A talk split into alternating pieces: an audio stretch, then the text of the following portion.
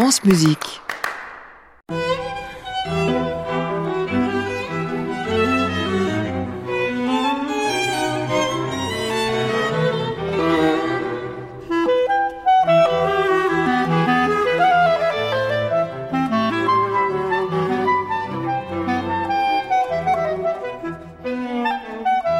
Carrefour des Américains. Une série de Marcel Quilliveré pour les médias francophones publics.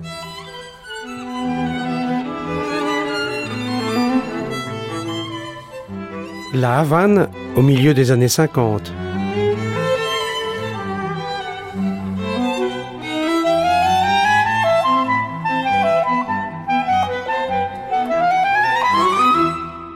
Bonjour à toutes et à tous et ravi de vous retrouver dans Carrefour des Amériques avec un petit air de Colombie pour commencer. En ce milieu des années 50, la prospérité, l'effervescence culturelle, la vie nocturne animée attirent de plus en plus d'artistes étrangers à Cuba, des Amériques surtout, et de Colombie en particulier. On dit d'ailleurs que Cartagena de Indias, Carthagène des Indes sur la côte caraïbe colombienne, est une Havane en modèle réduit. Le jeune et populaire chanteur Nelson Pinedo vit à Barranquilla, tout à côté. En 1954, il est invité à la Havane pour des concerts et un enregistrement avec l'orchestre La Sonora Matancera. Le 10 avril, il est sur la scène du beau théâtre Marti, et quand il s'adresse au public en chantant Je ne suis pas d'ici, je suis de Barranquilla, mais si je vais à la Havane, c'est pour y rester. Le public, évidemment, lui fait la fête.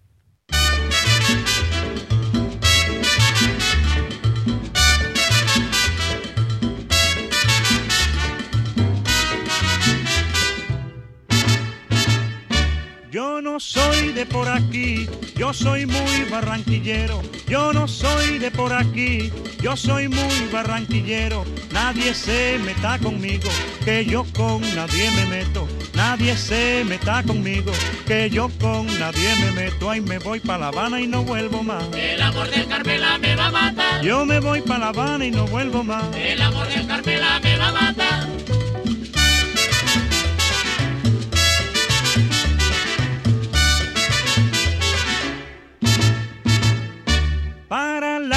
Mujer cubana traigo un ramillete de flores. Para la mujer cubana traigo un ramillete de flores. Y con ella las canciones de mi tierra colombiana. Y con ella las canciones de mi tierra colombiana. Y me voy para La Habana y no vuelvo más. El amor del Carmela me va a matar. Yo me voy para La Habana y no vuelvo más. El amor del Carmela me va a matar.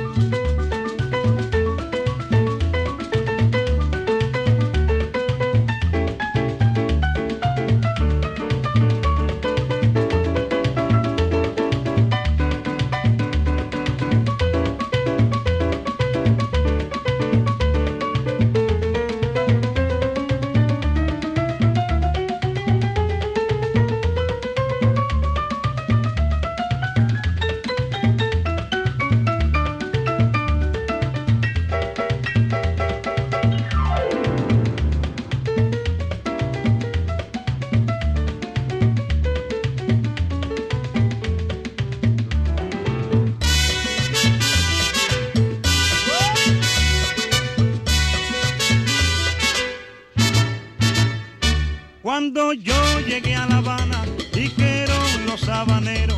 Cuando yo llegué a La Habana, dijeron los habaneros. Aquí está el barranquillero, el que de un repelo gana. Aquí está el barranquillero, el que de un repelo gana. Y me quedo en La Habana y no me voy más. El amor del Carmela me va a matar. Yo me quedo en La Habana y no me voy más. El amor del Carmela me va a matar. Pero me quedo en La Habana y no me voy más. El amor del Carmela me Le chanteur colombien Nelson Pinedo est émerveillé en visitant la Havane en ce milieu des années 50. Des théâtres et des cinémas comme nulle part ailleurs en Amérique latine et une capitale qui vit au rythme des plus grandes villes américaines.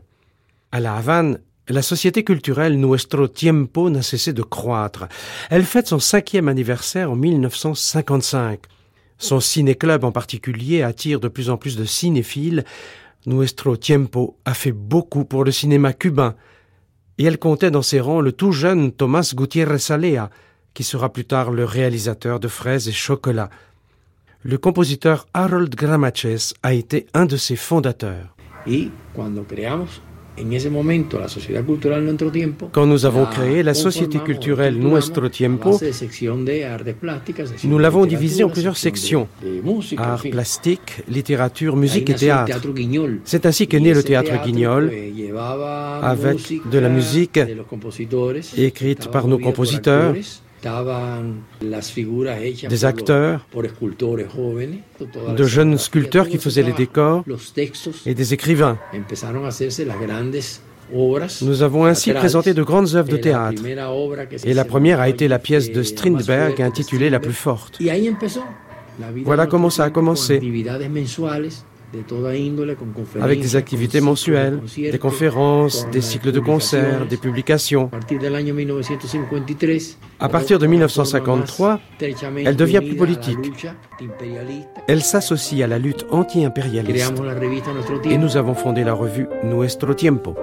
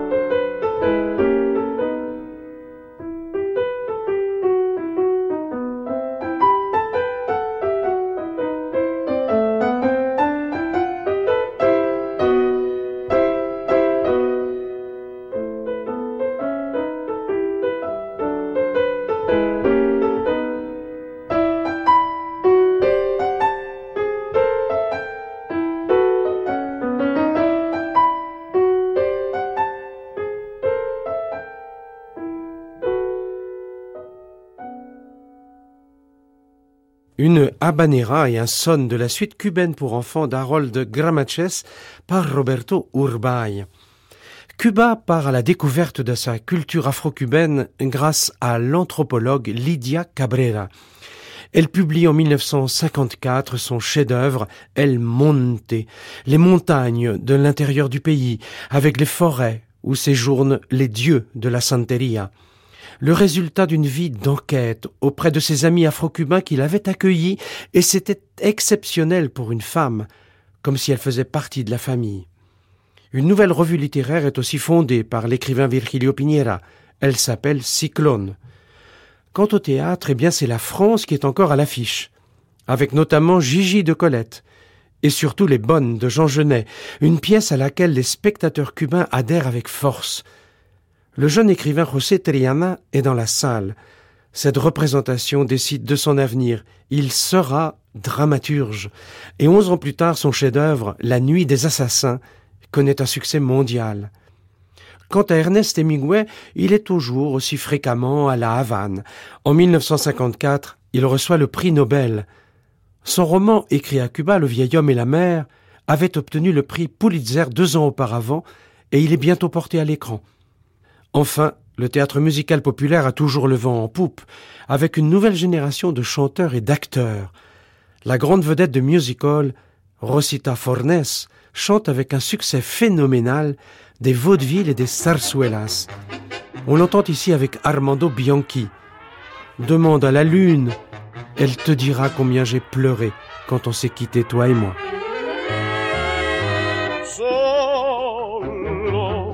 Me paso yo la vida, vivo por tus besos, sueño con tu amor.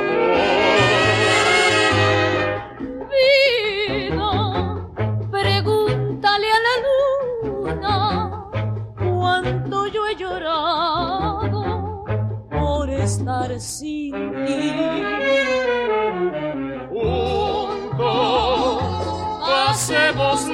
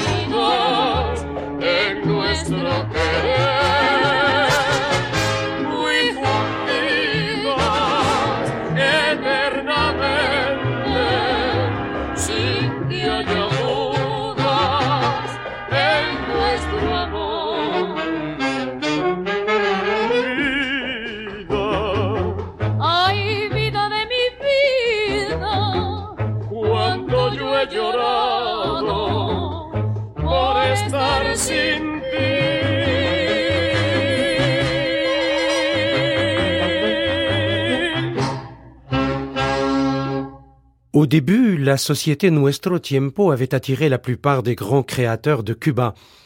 La revue était administrée par un joyeux luron, Juan Blanco, jeune compositeur de musique électroacoustique. Il savait prendre ses distances avec tout dogmatisme et il restait très méfiant des idéologies partisanes qui avaient pris peu à peu le pouvoir dans Nuestro Tiempo. Une méfiance qui a conduit les compositeurs Julian Orbon et Aurelio de la Vega à s'en détacher. Aurelio de la Vega avait étudié à Santiago avec un compositeur d'origine autrichienne avant de partir étudier à Los Angeles en 1943, il avait 18 ans, avec le compositeur viennois Ernst Toch, qui avait fui le nazisme et s'était réfugié aux États-Unis. De la Vega rentre à Cuba en 1950. Il est nommé doyen de l'Université de Santiago, au sein de laquelle il fonde, sur le modèle nord-américain, un département d'études musicales.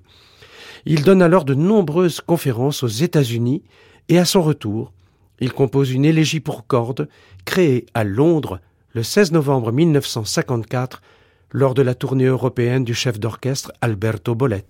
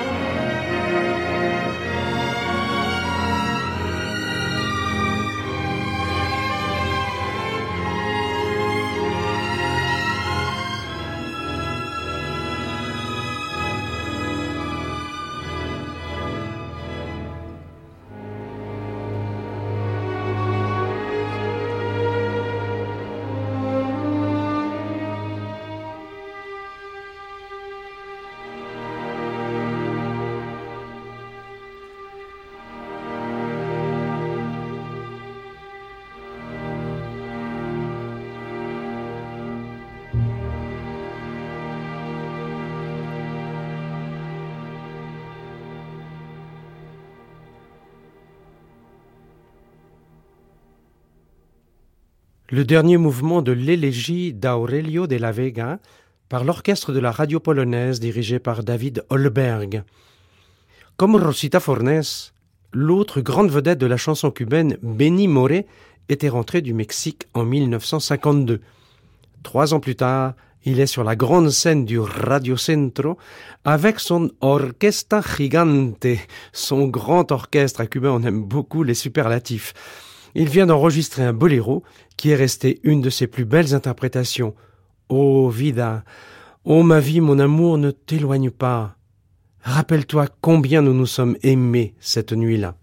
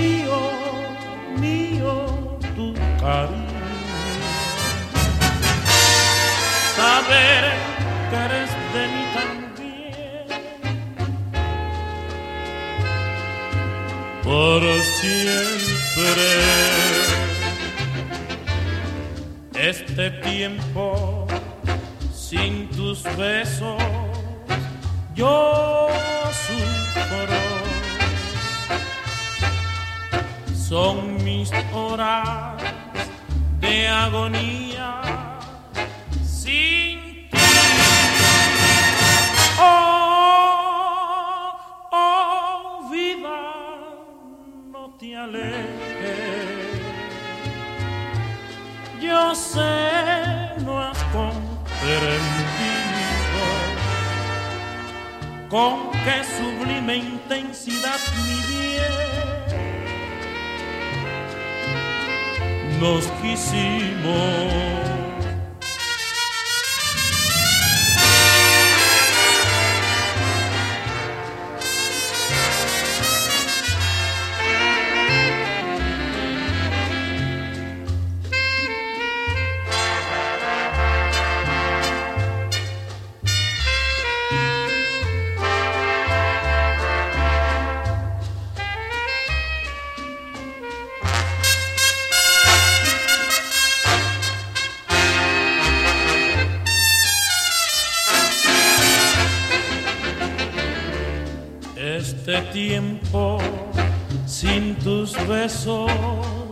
Yo sufro.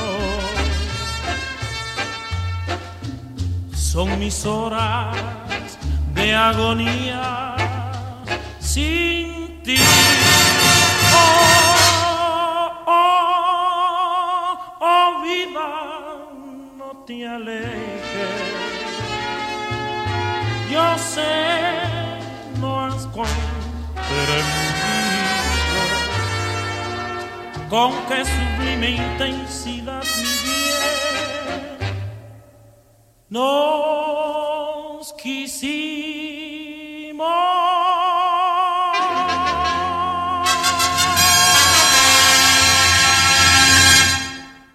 En 1954, la musique classique cubaine va prendre un tournant très international. Le romancier Alejo Carpentier vit au Venezuela depuis bientôt dix ans.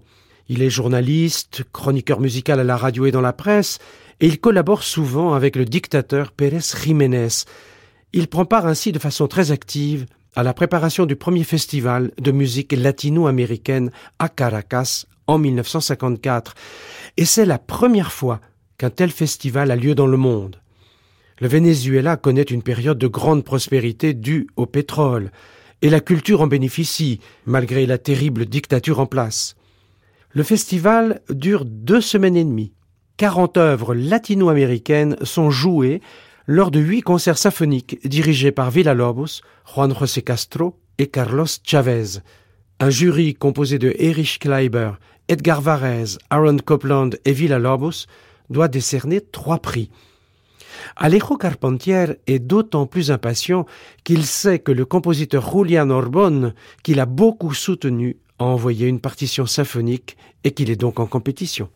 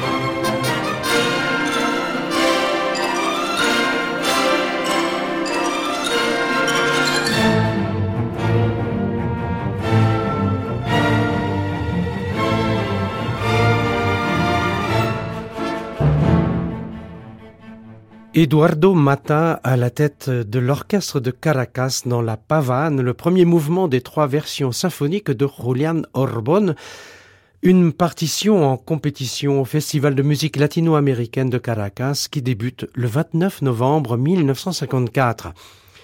Les concerts ont lieu dans le nouvel amphithéâtre inauguré quelques mois plus tôt.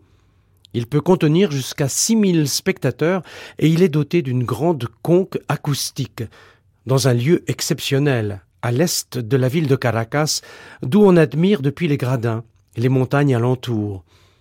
Alejo Carpentier peut être fier lors de la proclamation des œuvres primées. Son favori, Julian Orbon, obtient le deuxième prix ex aequo avec Carlos Chavez.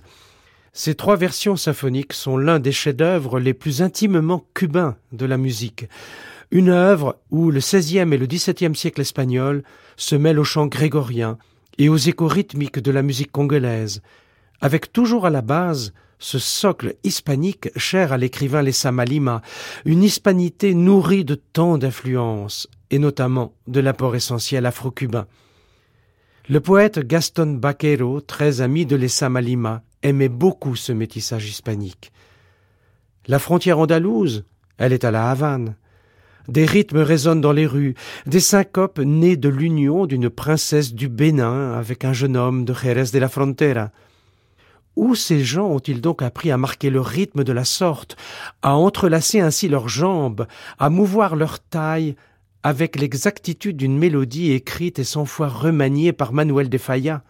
Quel mystère, celui de la Havane. On dirait une autre Cadix, arrivée ici dans les airs sur le tapis de Merlin, ou bien une jeune fille qui éclate de rire en se coiffant, tandis que dansent les derviches au clair de lune. Carrefour des Amériques, Marcel Quillévéré.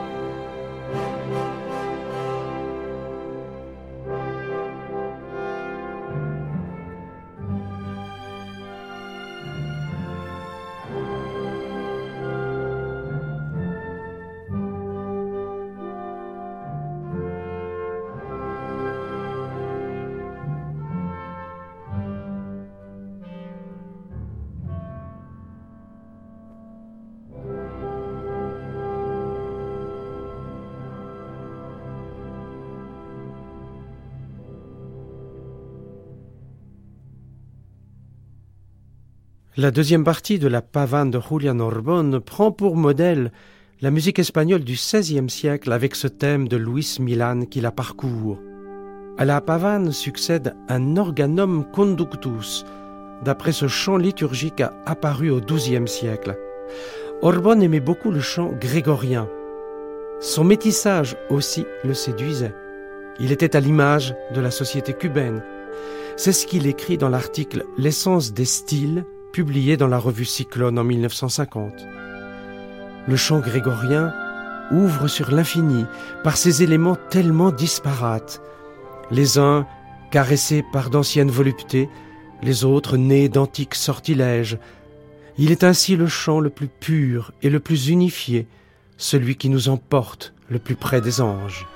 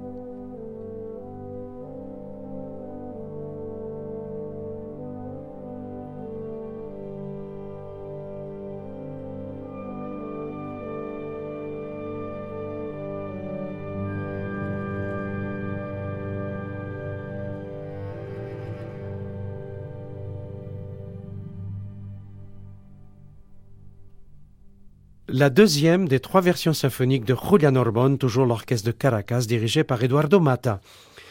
Pour fêter le prix de Caracas, l'écrivain José Lesamma Lima avait organisé un banquet à Bauta, un village à la sortie de la Havane. Il avait réuni tous les amis de Julian Orbon. À la fin du repas, les Samas se lèvent pour féliciter le compositeur, avec ce style baroque et cet humour qu'on lui connaissait. Si on se mettait à valser, et si on demandait aux danseurs Vous avez vu Julian? Leur réponse serait brève et souriante. Ils seraient persuadés qu'il est en train de savourer la rosée ou d'étreindre la brise dans les entrailles de l'anémone. Derrière les masques des couples de danseurs se cache un sens magique qui lutte contre le temps.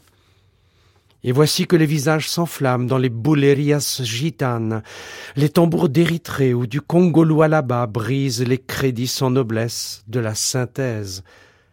Un immense coup de tambour résonne, une sphère s'entr'ouvre et dévoile sa collection de petits coquillages qui laissent sur la peau du tambour un étal de colifichets pour conjurer les sorts.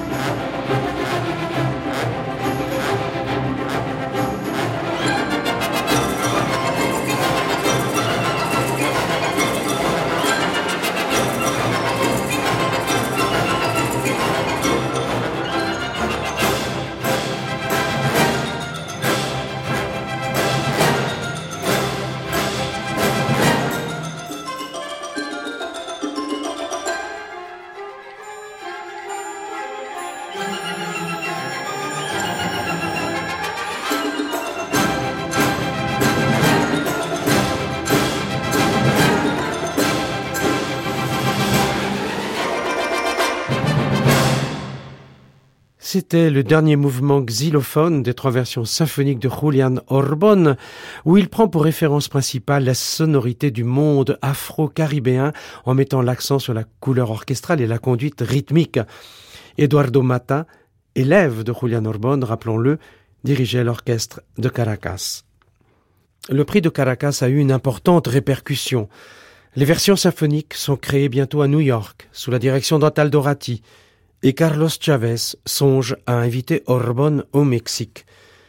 En 1955, la Société Pro Arte a invité deux grands fidèles qui viennent pratiquement tous les ans à la Havane, le pianiste Arthur Rubinstein et le violoniste Yasha Heifetz.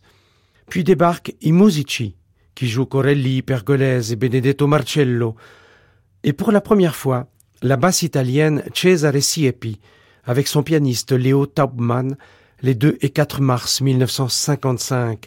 Ils interprètent Caldara, Scarlatti, Schubert, Ravel et Verdi, et aussi Schumann, dont le lead extrait des amours du poète Ich grolle nicht. Je ne te maudis pas, mon amour. J'ai compris le désespoir qui te ronge. Cesare Siepi et Léo Taubman sont enregistrés ici en public un an plus tard au Festival de Salzbourg.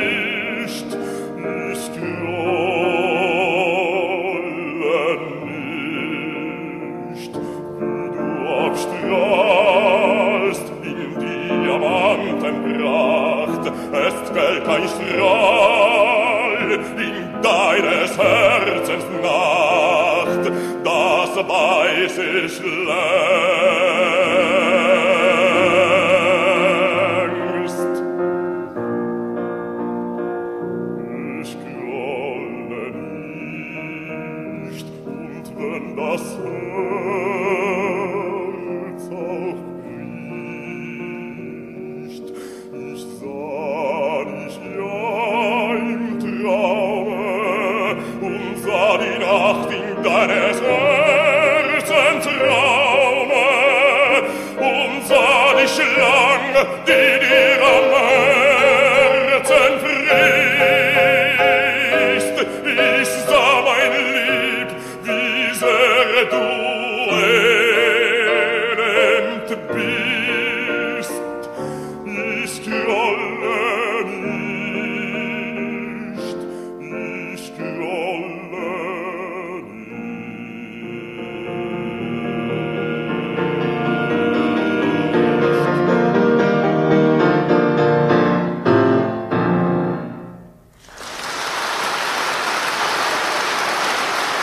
Cesare Siepi au festival de Salzbourg en 1956.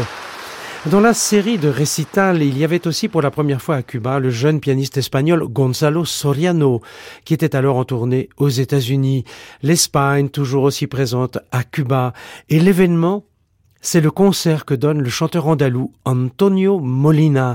Antonio Molina qui a été enfin autorisé à quitter son pays pour faire une longue tournée latino-américaine. Les Cubains connaissaient ces films. Ils l'aimaient beaucoup car la Radio Habana Cuba, la RHC, diffusait régulièrement ses chansons. À la Havane, il a chanté son amour pour Cuba, Cuba qui a tant apporté au chant andalou en général. Te trae de Cuba el indiano. Quand après avoir émigré à Cuba, l'espagnol indiano revient au pays, il porte toujours Cuba dans son cœur.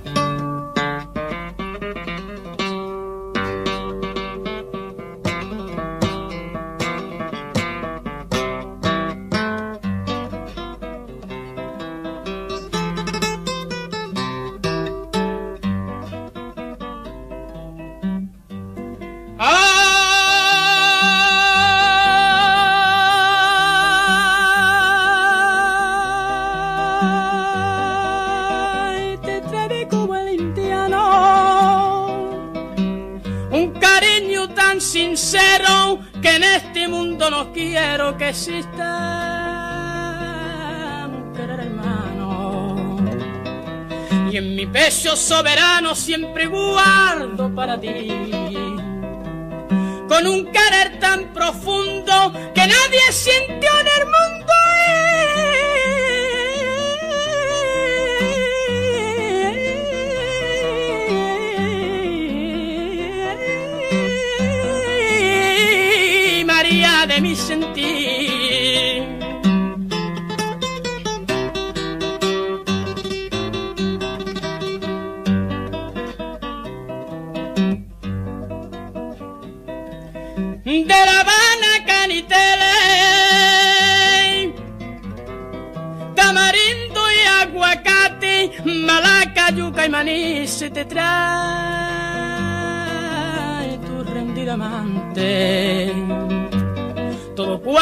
dice cría a mí me pareció poco. También te traigo piña y coco en charlatán.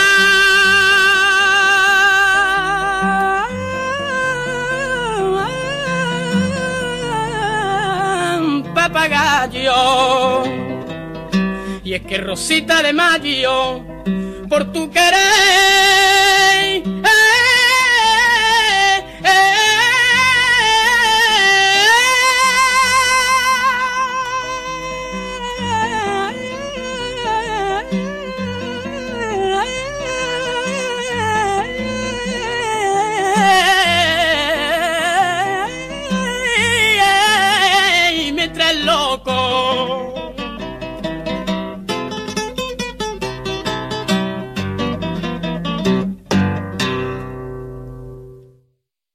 Antonio Molina ici avec Lorenzo Aparicio à la guitare. En 1955, Ernesto Lecuona compose sa Rhapsodie cubaine pour deux pianos et il la crée en octobre avec le pianiste américain David Rendon. Il demande ensuite au compositeur Ruiz Castellanos d'en faire un arrangement pour piano et orchestre. Mais seuls quelques fragments ont été retrouvés. Grâce à ces recherches, le pianiste américain Michael Tirino a pu reconstituer cette rhapsodie qui est un hommage à la musique cubaine du 19e et du début du 20e siècle. Elle commence par un arrangement de la Bella Cubana, la belle cubaine, composée par le violoniste mulâtre José White au 19e siècle.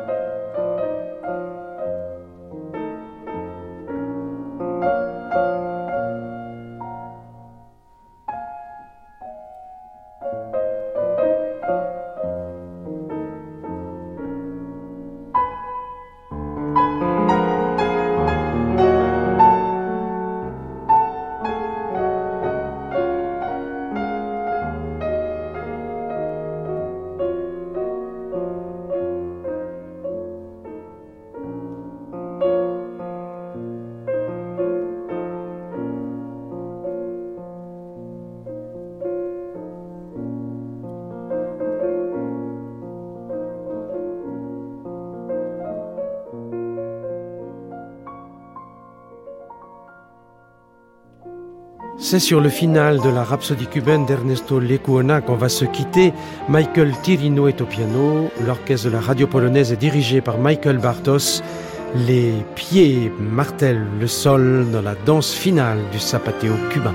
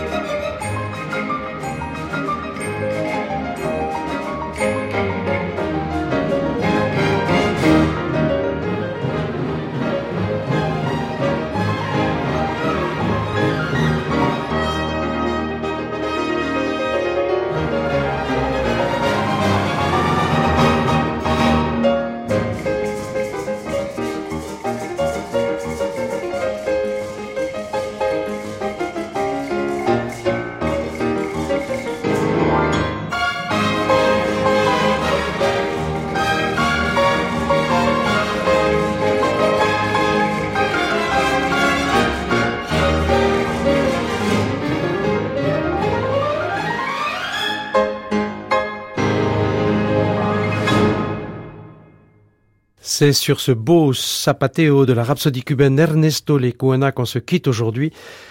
Et on se donne rendez-vous bien sûr dans le prochain Carrefour des Amériques, une émission des médias francophones publics réalisée par Géraldine Prutner et Pascal Bénard. Une émission qu'on peut écouter et réécouter en podcast. À réécouter sur francemusique.fr.